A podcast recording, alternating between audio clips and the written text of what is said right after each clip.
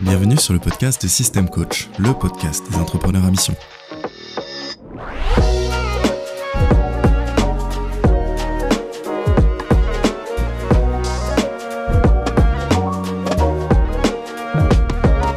Je suis Baptiste et aujourd'hui je reçois au micro de System Coach Elise de J'affiche complet, une agence de revenu management pour les professionnels de la location saisonnière.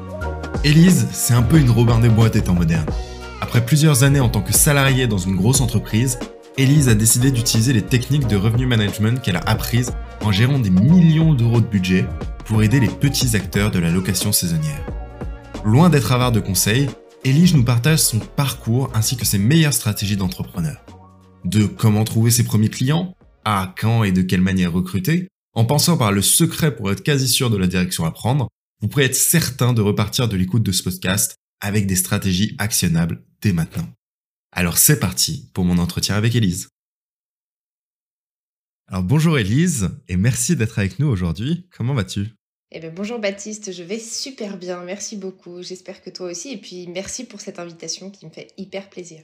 Bah, c'est tout le plaisir est pour nous, hein, parce que euh, on a bien vu durant ta préparation de, de ton épisode que tu as énormément de choses intéressantes à dire. Mais il y a un point, je pense, où les gens vont vraiment beaucoup se reconnaître. Et si ça te va, on peut commencer par ça. Euh, est-ce que tu peux nous expliquer un petit peu les raisons qui t'ont poussé à créer ton entreprise? Oui, alors euh, les raisons qui m'ont poussé à créer mon entreprise, euh, elles sont un peu autour de la, de la liberté. Enfin, il y en a deux, il y a eu deux éléments déclencheurs un peu. La première, la première chose, c'est que je travaillais pour une, bonne entreprise, hein, le Club ça se passait bien, j'avais un poste à responsabilité qui me plaisait beaucoup, mais je travaillais vraiment, vraiment beaucoup, vraiment tard le soir à un moment donné, je me suis rendu compte que tout ça, ça n'avait pas tellement de sens. Je travaillais euh, beaucoup pour euh, bien gagner ma vie. Et au final, euh, bah, je dépensais cet argent pour, bah, pour acheter des choses qui me permettaient de vivre quand même en ayant beaucoup de travail. Quoi. Genre, je finissais tellement tard qu'il n'y avait plus de métro, donc je mettais mon argent dans des taxis pour rentrer chez moi, 100 euros de taxi pour rentrer à la maison dans des services de pressing pour qui, qui, te prennent tes trucs et te les ramènent derrière parce que j'avais mmh. juste pas le temps d'y aller, euh, de la livraison de nourriture, etc. Et à un moment donné, je me suis dit, bah en fait, ça n'a pas de sens parce que je travaille beaucoup pour bien gagner ma vie. Sauf que cet argent, je l'utilise pour consommer des services qui me permettent aussi de travailler beaucoup. Donc ça faisait une boucle qui avait, euh, qui avait plus trop de sens en fait euh, pour moi. Et j'ai fait une sorte d'acte manqué, c'est que je me suis inscrit à, un trois jours de, de bootcamp dans un incubateur de start-up qui s'appelle Paris Pionnière, enfin, qui s'appelait Paris Pionnière euh, avant et qui s'appelle maintenant Willa, qui soutient euh, le, le, développement de la présence féminine dans les start-up tech. Et en fait, ces trois jours, ça a été, c'était, c'était, je vais pas dire une révélation, mais franchement, c'était vraiment génial, quoi. Je me suis éclatée. Et je, suis arrivée avec un projet entrepreneurial et à la fin de, des trois jours, on, pouvait, euh, on pouvait pitcher en fait sa, sa, sa, son projet entrepreneurial. Et à la clé de ce concours de pitch, il y avait six mois d'incubation euh, à gagner. Et moi, ce qu'il faut savoir, c'est que j'ai vraiment le, j'ai toujours eu le, charisme d'une huître, quoi. Vraiment, je, j'ai vraiment quand, quand j'étais salariée, euh, le problème que j'avais à mon poste à l'époque, c'est que je faisais souvent des présentations à la direction, voire même au président, enfin au bras droit de Clemet, parce que je faisais pas des, présentations à Régis d'Estaing, mais à son bras droit et tout ça. N plus 2, par exemple, quand j'intervenais, ne m'écoutait pas. Et, ma boss ne me croyait pas quand je lui disais ça. Et un jour, elle s'en est rendue compte. Elle m'a dit, ah ouais, c'est vrai. Et donc, vraiment, j'avais pas de, pas de charisme. Je pense que ça s'est un peu développé par la suite. Et il se trouve que ce concours de pitch, je, l'ai gagné. Et on m'a dit, bah, si tu veux euh, incuber ton projet entrepreneurial, chez nous, il va falloir que tu sois à 100% sur ton projet. Alors, on te met pas la pression, mais en tout cas, si tu veux bénéficier de ton lot, euh, il va falloir que, que tu sois à 100% dessus. Et là, euh, c'était la douche froide, quoi. C'était à la fois immense joie d'avoir gagné, puis grosse douche froide de me dire qu'en fait, j'étais au pied du mur et qu'il fallait euh, prendre une décision, quoi.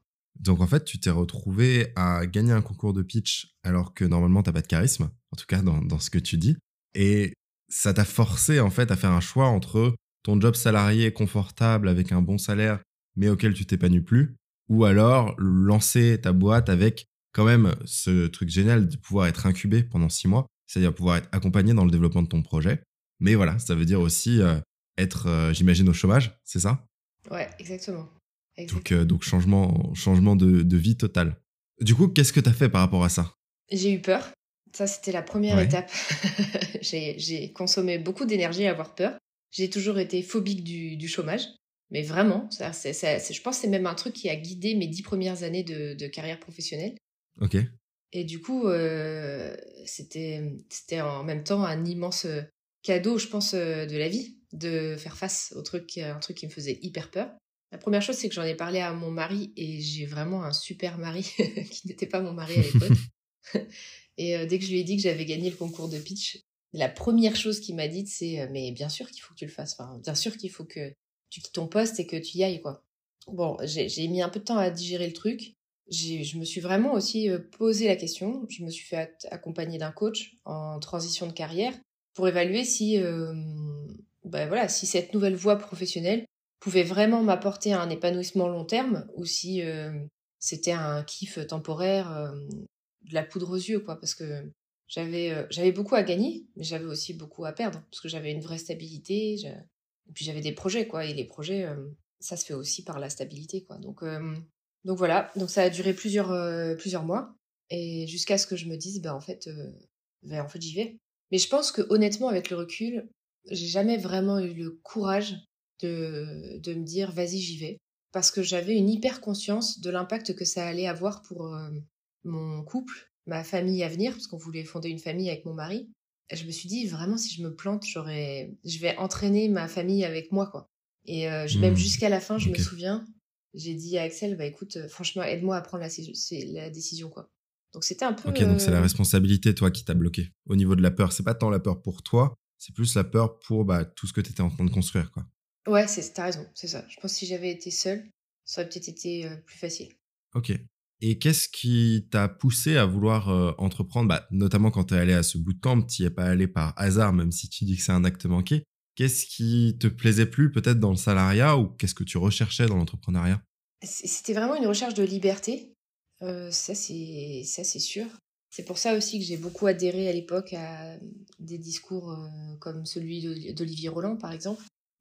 Vraiment la recherche de liberté c'était c'était hyper présent. J'ai toujours su que la société serait 100% en distanciel pour euh, mmh. être libre géographiquement. Donc, euh, ouais, c'était ça. Et après, il y avait aussi un peu euh, dans, le, dans le projet J'affiche complet. Enfin, je sais pas si c'était ça, ce dont tu voulais parler, mais dans le projet J'affiche complet, il y avait aussi un peu le, le côté avoir une mission, quoi. Toujours été très animé par le côté pionnier, le côté un peu Robin des Bois, quoi. Le fait que, le fait que je, je me rends compte que l'expertise que j'avais cumulée dans les grands groupes, ben en fait, euh, les loueurs saisonniers pour qui on travaille aujourd'hui en ont besoin. Et donc, euh, ce côté un peu, je, donne les outils des, grands à des structures plus petites qui n'auraient pas forcément les moyens sinon de se l'offrir. Ça, c'est un côté qui qui m'a beaucoup animé aussi et qui m'anime toujours beaucoup d'ailleurs, qui donne du sens vraiment à tout ça. Ça, c'est vrai que c'était un point qui était hyper intéressant dans la préparation c'est que tu es vraiment animé par une, mission forte, alors que ton métier est lié à quelque chose qui semble purement mercantile, puisque tu optimises des prix. Donc les prix, il y a quoi de plus mercantile que, des prix? Et pourtant, quand, j'ai discuté avec toi, c'est vrai que tu as cette, cette passion de se dire, voilà, je peux aider des petites entreprises. Surtout que tu m'expliquais que les TPE dans location saisonnière, c'est pas des personnes qui sont très aidées par des entreprises comme la tienne, c'est ça? Ouais, c'est ça. En fait, euh, c'est vrai qu'on pourrait se dire, euh, le métier qu'on fait, c'est quand même euh, un truc très capitalistique. c'est mmh vraiment. et puis c'est peut-être un peu chiffré, quoi, donc pas hyper, pas hyper dans l'humain. Mais, mais c'est oublier à quel point, derrière chaque projet entrepreneurial, voire même derrière chaque projet d'investissement, il y a toujours un projet humain, en fait. Le, la personne qui va investir dans deux studios à Strasbourg, c'est jamais pour s'asseoir sur un tas d'or, quoi. Jamais. C'est toujours pour se dire, euh, en fait, je veux travailler un peu moins pour voir plus mes enfants. Euh, j'ai envie de préparer ma retraite parce que je veux pas que si ça, ça. Euh, je sais que je vais devoir payer les études des enfants, etc., etc. En fait, c'est toujours des projets hyper humains derrière ça. Bien sûr. C'est ça qui m'a tout de suite aussi, je pense, touché et hum, donné envie d'y aller. Parce que quand j'étais chez Clemed, et encore une fois, j'ai adoré mon expérience chez Clemed et c'est une très très belle entreprise. Mais euh, chez Clemed ou chez toutes les autres entreprises pour lesquelles j'ai travaillé, les outils de maximisation du chiffre d'affaires que je mettais en place toute la journée, c'était pour qui? C'était pour maximiser les gains des actionnaires, en fait, ou des investisseurs. Mmh. Oui, bien sûr. Et à un moment donné, euh, tu vois, chez Clemed, euh, l'actionnaire principal, c'est Fosun, Fosun en, Chine. Euh, j'ai absolument rien contre Fosun, et c'est des gens très bien, mais, mais ça m'animait plus ou pas de me dire que je maximisais les gains d'un gars déjà surfortuné, tu vois Oui, bien sûr. Et du jour, du jour au lendemain, tu te dis, OK, les outils que j'ai, cette puissance qu'on a entre les mains quand on connaît notre métier, tu peux la mettre au service euh, d'un gars qui veut investir dans deux, euh, dans deux appartements à Strasbourg euh, pour payer les études de ses enfants, tu vois. Et là, d'un coup, ça a vachement plus de sens. Ok, donc c'est vraiment pour ça que tu as choisi les TPE de la location saisonnière et pas forcément les, les grands groupes hôteliers très connus. Exactement, exactement. Au début, j'avais commencé à travailler un peu pour l'hôtellerie aussi. Mmh. Encore une fois, je n'ai pas euh, vocation à critiquer euh, l'un ou l'autre des domaines d'activité, mais c'est vrai que je me suis moins retrouvée. Au début, j'avais aussi cet esprit Robin des Bois pour l'hôtellerie indépendante, de me dire, bah, un hôtelier indépendant, c'est pas forcément facile pour lui. Il n'a pas les mêmes outils qu'Accor, que Marriott, que Hilton, et il a besoin aussi de pouvoir faire face à la concurrence, d'avoir les mêmes outils. Et c'est vrai que j'ai pas retrouvé l'hôtellerie indépendante, c'est un, un, domaine d'activité plus ancestral, on va dire, euh, en France, avec voilà, des personnes qui ont des établissements hôteliers depuis plusieurs générations, etc., avec euh, une posture qui n'est pas du tout la même. Et, ça, j'ai moins adhéré à l'état d'esprit par rapport à la location saisonnière, sur laquelle c'est vraiment que des personnes qui souvent se sont faites seules, qui ont une humilité absolue alors qu'ils sont à la tête de patrimoine énorme, qui sont ouverts à la découverte, qui sont ouverts à l'apprentissage, parce que c'est comme ça qu'ils ont construit tout ça. Et ça, c'est un, mindset qui me, qui me plaît beaucoup plus, qui m'attire plus pour lequel j'ai peut-être aussi plus d'estime, je dois admettre. ok, et donc du coup, tu as vraiment euh, sélectionné tes clients en, te, en te spécialisant en fait au niveau de ton entreprise. Mais comment tu as fait quand tu t'es lancé? Puisque si je résume, du coup, tu t'es fait incuber, euh, tu es parti de Club donc tu n'avais pas forcément de réseau entrepreneurial ni rien. Comment tu as fait pour trouver tes premiers clients avec euh, J'affiche complet? Alors, je, dès le début, je me suis, j'ai testé au début un peu le, la, la, prospection euh, à froid, le col de Colline, mmh. et euh, je me sentais pas à l'aise en fait. Euh, ça, en fait, ça m'atteignait, ça m'atteignait de d'avoir des gens qui me prennent pour un charlatan parce qu'ils me connaissent pas, des gens qui se, qui se disent ah c'est quoi ce truc là, encore un truc c'est de l'arnaque, etc. Qui, qui, me prenaient pour pour un voyou qui a inventé sa science, alors que je trouvais ça tellement injuste parce que moi j'ai été formée en école de commerce pour ça, et après j'ai fait 10 ans euh, avant de créer ma boîte, maintenant ça fait 13 ans que je fais ça, donc vraiment je vivais ça super mal quoi. Hmm. Et du coup je me suis dit bon bah laisse tomber. Donc euh, j'ai créé du contenu, créé du contenu notamment avec la chaîne YouTube. Aujourd'hui on a une chaîne YouTube qui est vraiment petite, hein, qui, qui a 3000 euh, abonnés, mais c'est tellement, c'est un sujet tellement niché que ça suffit largement à nous apporter un flot de prospects euh, continu en fait euh, pour pouvoir euh, ben, développer l'entreprise. Donc c'est vraiment aujourd'hui ça. Notre, c'est la chaîne YouTube. Voilà, c'est ça. C'est la chaîne YouTube, notre mode d'acquisition numéro 1. D'accord. Et donc tu dis que tu as 3000 abonnés. Ça fait, ça fait 3 ans que tu as la chaîne YouTube? Ouais, ça doit faire ça, parce que l'entreprise existe depuis 4 ans et j'ai dû la créer après une année, ouais. Ok, ok. Et tu as commencé à avoir des résultats à partir de quand sur la chaîne YouTube? Parce que pour les gens qui nous écoutent, c'est vrai que une chaîne YouTube, ça fait toujours peur. On se dit, il faut avoir 100 000 abonnés pour pouvoir réussir avec une chaîne YouTube. Alors qu'en fait, là, tu en as 3000 et tu arrives quand même à avoir un flot de clients qui permettent de vivre de ton activité. À partir de quel moment tu as commencé à avoir des premiers clients qui sont venus en te disant, bah, je vous ai découvert avec euh, votre chaîne YouTube? Bah, Franchement, ça a été hyper rapide. Je pense que dès les premières dizaines d'abonnés, ça a commencé. Et euh, c'est vrai que. et c'est vrai qu'au début, en fait, je, je faisais la vidéo et après je la postais sur les groupes euh, de la thématique. Donc ça m'a permis aussi de commencer à développer le l'audience et de faire connaître. Euh, donc je pense que dès le début j'ai aussi eu des gens hyper ciblés qui sont pas tombés sur le tu contenu. Parles des... Euh, quand tu parles de groupe, tu parles de groupe Facebook, c'est ça? Oui, c'est ça, des groupes Facebook sur le thème de la location saisonnière, sur le thème de l'investissement immobilier, Bon, c'est aussi à, double tranchant parce qu'il y a aussi des personnes euh, qui vont recevoir la vidéo en se disant Oh, encore un énième charlatan euh, qui raconte des mmh. bêtises. Par exemple, pour la petite anecdote, mais d'ailleurs, cette personne-là est devenue mon client après, mais on m'avait fait la remarque que Revenu Management, qui est notre métier, je l'avais mal écrit en fait, mais c'est que je l'avais écrit en anglais. Et au début, je pense mmh. qu'on a dû me faire la remarque euh, au moins deux, trois fois, quoi. Ok. Donc avec un E en moins, et ça suffit à ce qu'on te fasse des remarques. C'est ça, exactement. Et vraiment, les gens dénigraient en mode, euh, elle sait même pas écrire correctement, quoi. Donc c'est à double tranchant. Mais bon, évidemment, on passe et puis on avance. Donc, mais, mais c'était quand même une bonne méthode. Aujourd'hui, je le fais plus. Mais c'est quand même une, bonne méthode. Aujourd'hui, je le fais plus aussi parce que malgré la, la petite taille de la chaîne, ben, le nom j'affiche complet est connu et reconnu dans notre domaine d'activité. Euh, donc ce serait pris comme une sorte de mauvais démarchage. Euh, donc je veux pas. Oui, de reposter dans les groupes, ouais. Voilà, c'est ça. Je vois. Donc, donc en fait, ta technique, ça a été de vraiment te nicher, puisque j'imagine qu'en revenu management pour la location saisonnière, il n'y a pas énormément d'acteurs. Donc tu t'es tu t'es niché à tel point que une toute petite audience suffit pour bah, capter une grande partie en fait de cette audience qui se transforme en client. C'est ça. C'est hyper intéressant. Et tu as choisi donc ce qu'on appelle euh, l'inbound marketing en marketing digital, c'est-à-dire que tu, préfères que les prospects viennent à toi plutôt que d'aller faire de l'outbound, c'est-à-dire aller les chercher euh, par exemple avec du cold calling ou du cold emailing. Ouais, c'est ça. C'est, tu sais que tu sais que c'est vraiment hyper intéressant parce que la plupart des gens qu'on a reçus au podcast pour l'instant ont trouvé leur premier client avec le réseau ou avec des événements physiques.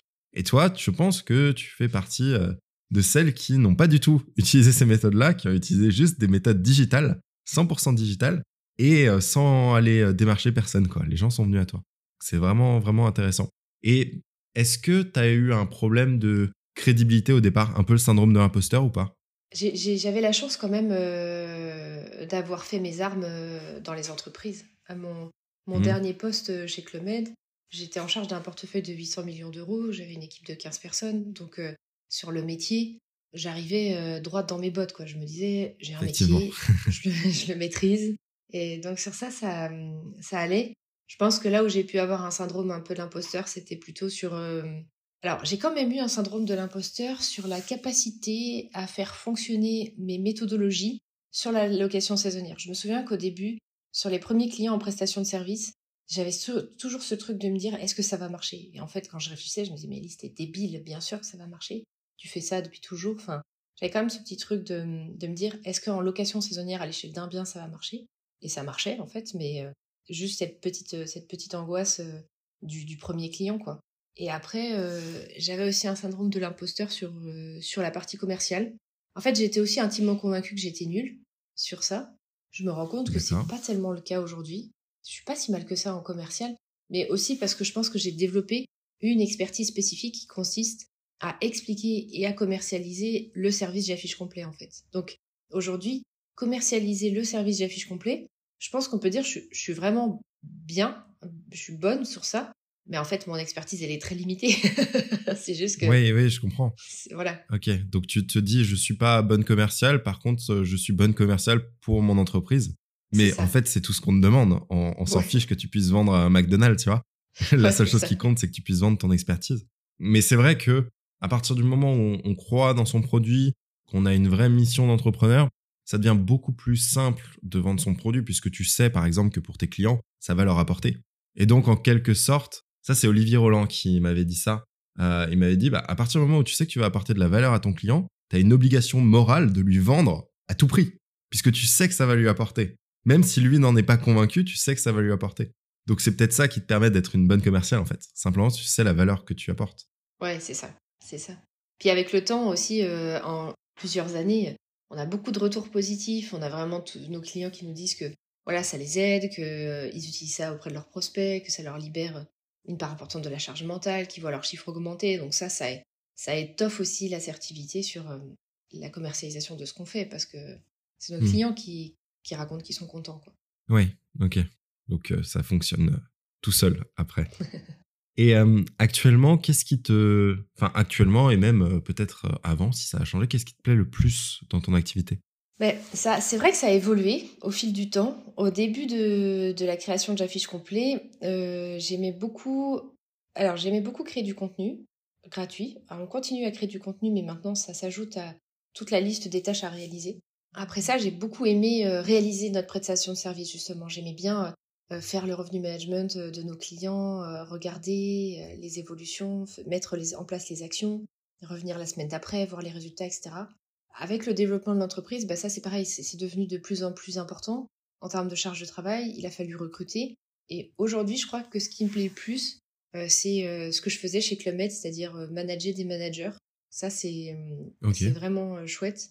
Et puis, piloter les, les projets d'envergure pour l'entreprise, ça, c'est vraiment chouette aussi.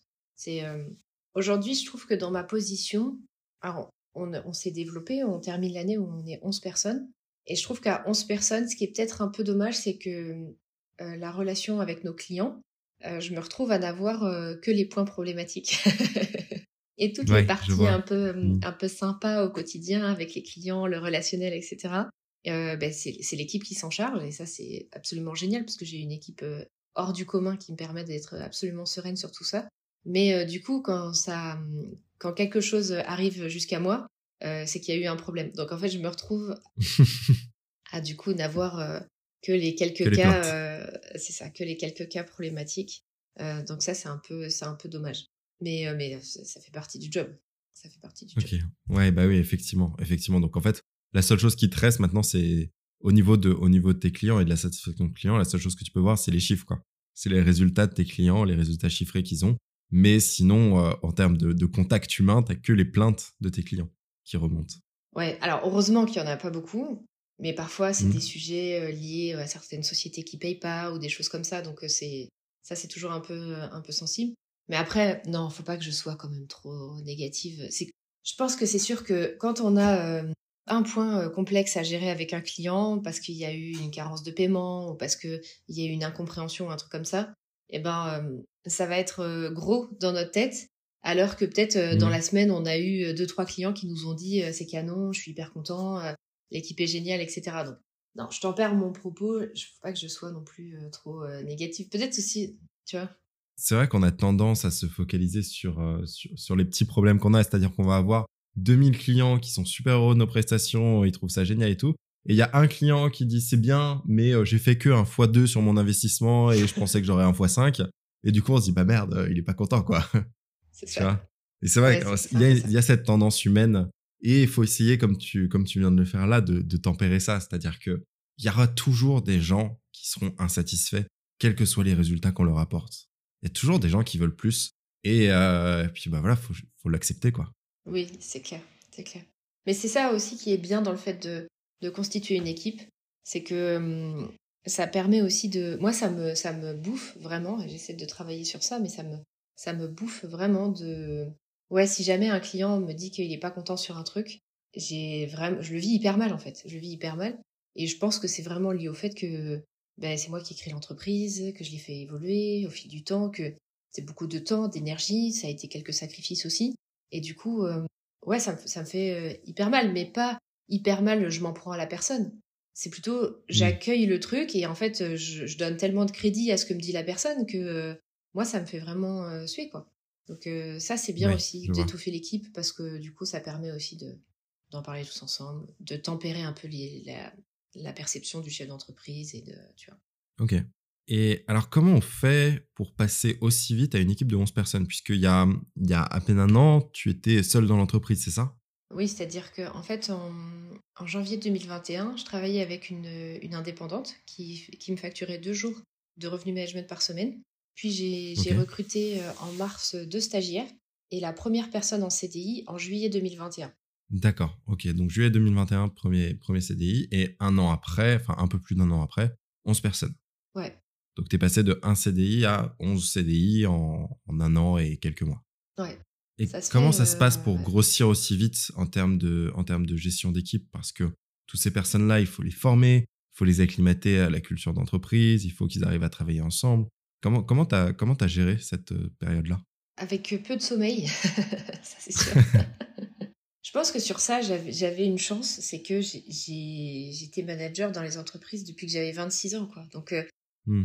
Quand j'étais face à ça, euh, j'avais quel âge? J'ai 36, j'avais 35 ans. Donc, au final, euh, ça faisait déjà de nombreuses années que j'avais l'expérience du management, manager une équipe et puis par la suite manager des managers. Et du coup, je pense que j'avais cette chance-là. Donc, Formé, je dis pas que je suis le meilleur manager du monde et que pour moi c'est le doigt dans le nez, pas du tout. J'ai fait plein d'erreurs. Je continue à en faire plein, mais je cherche à m'améliorer tous les jours. Je pense qu'une erreur que j'ai faite, c'est mal anticiper le besoin de recrutement, justement. J'avais tendance à attendre d'être en surcharge pour recruter. Après, pour des raisons qui sont pas débiles, hein, c'était pour des pures raisons de trésorerie, parce que euh, je me disais, euh, j'ai pas envie non plus de mettre à mal la santé financière de l'entreprise simplement parce que j'ai recruté beaucoup trop tôt. Donc ça, sur les premiers recrutements, je sais que j'étais dans une grande difficulté parce que j'attendais d'être noyée sur la charge de travail, puis je recrutais quelqu'un qui venait encore accentuer ma charge de travail, parce que c'est normal, quelqu'un qui arrive, c'est quelqu'un qui va demander beaucoup d'heures de formation sur au moins le premier mois, mois et demi, un suivi très important, etc. Et donc euh, ça, ça a été euh, vraiment assez long pour moi. J'ai dû mettre, euh, ouais, quasiment, il m'a fallu une année pour réussir à comprendre que il fallait que j'anticipe la charge, comment l'anticiper et, anticiper le fait aussi que les gens ils ont un préavis de trois mois.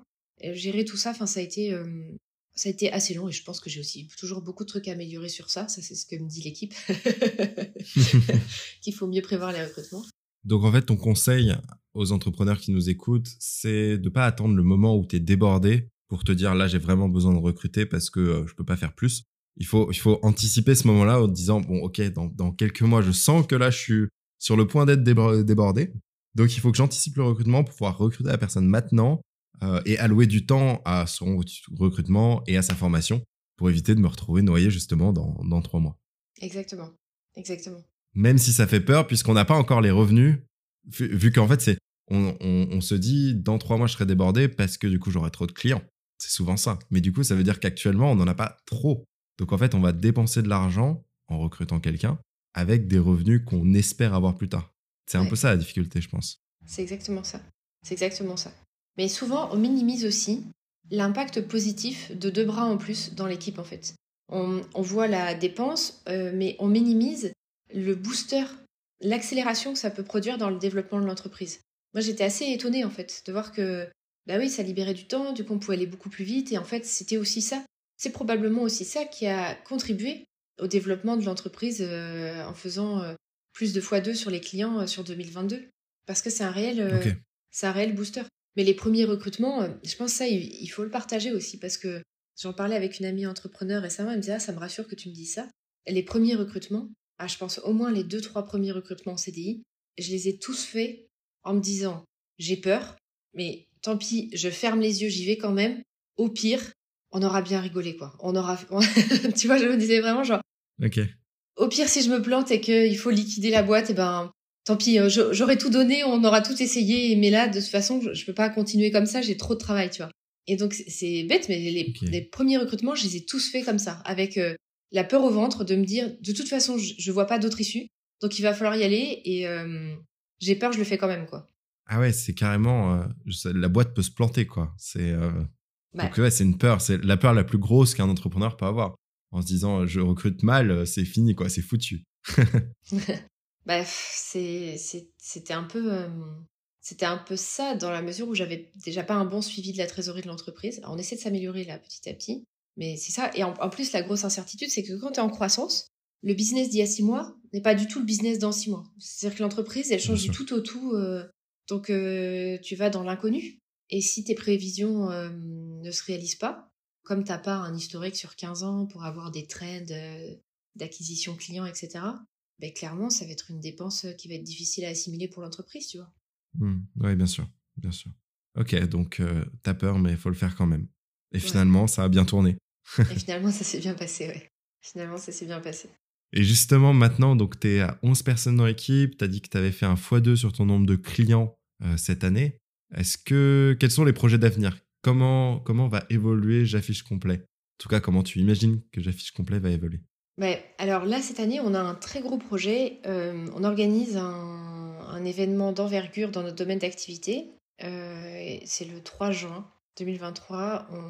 On, va euh, organiser un événement qui va s'appeler le Rendez-vous national des Loirs saisonniers au DOC de Paris, qui va accueillir 3000 visiteurs, acteurs de la location saisonnière, et 150 exposants. Et donc ça, c'est vraiment un projet sur lequel je travaille d'arrache-pied avec euh, l'équipe. J'imagine. 3000 euh, personnes, euh, effectivement, je pense que ça, tu dois bosser beaucoup dessus. mais, mais ce qui est chouette, c'est de voir que tous les acteurs à qui on en parle sont tous hyper enjoués par, par l'idée, par l'événement. On en parle à notre réseau de partenaires, on, commence à voir les entreprises qui signent des espaces exposants. Et, et c'est chouette de voir que tout le monde se dit, bah oui, en effet, il y, y, a un besoin parce qu'aujourd'hui, on est dans un domaine d'activité qui est morcelé avec d'un côté les conciergeries, de l'autre les sous-loueurs, de l'autre les investisseurs, de l'autre les gîtes et les maisons d'hôtes, les agents IMO d'autre part. En fait, pourtant, tous ces gens-là, à la fin de la journée, ils ont les mêmes problèmes, en fait. Ils ont les mêmes besoins, même besoin en information, même besoin en recherche de partenaires, de solutions pour se libérer du temps, etc. Donc un événement comme ça doit exister et c'est ça qu'on crée. Donc ça c'est pour cette année et l'année prochaine. L'idée c'est de se développer en francophonie, donc avec tout le contenu francophone dont on dispose, euh, avoir vraiment une stratégie de développement sur des pays sur lesquels on a déjà quelques clients, mais qui sont venus à nous sans qu'on cherche vraiment à se développer. Donc en Belgique, au Québec, alors après c'est la France, mais euh, travailler plus aussi aux, Antilles. Euh, on a déjà un client en Martinique actuellement. On travaille aussi en Nouvelle-Calédonie. Donc euh, voilà, travailler aussi avec le Maghreb, avec la Suisse, etc. etc. Et puis pour l'année d'après, bah, envisager un développement potentiellement plus international avec des pays anglo-saxons cette fois. D'accord, donc tu as une stratégie d'internationalisation en fait. C'est-à-dire que tu as commencé avec la France, avec quelques quelques acteurs, en fait, enfin quelques clients qui sont dans d'autres pays francophones. Ensuite, tu veux étendre à toute la francophonie. Et ensuite, tu veux étendre au marché anglo-saxon, c'est-à-dire au monde entier. C'est ça. c'est ça. Ok, génial. Et euh, tu t'arrêtes là ou euh, tu vas rejoindre Elon Musk pour après aller sur Mars? Non, non, je pense que. Mais déjà, la francophonie, ça va être un gros chantier. Hein. Peut-être que peut-être que je vais me dire, attends, euh, on se développe pas à l'international tout de suite.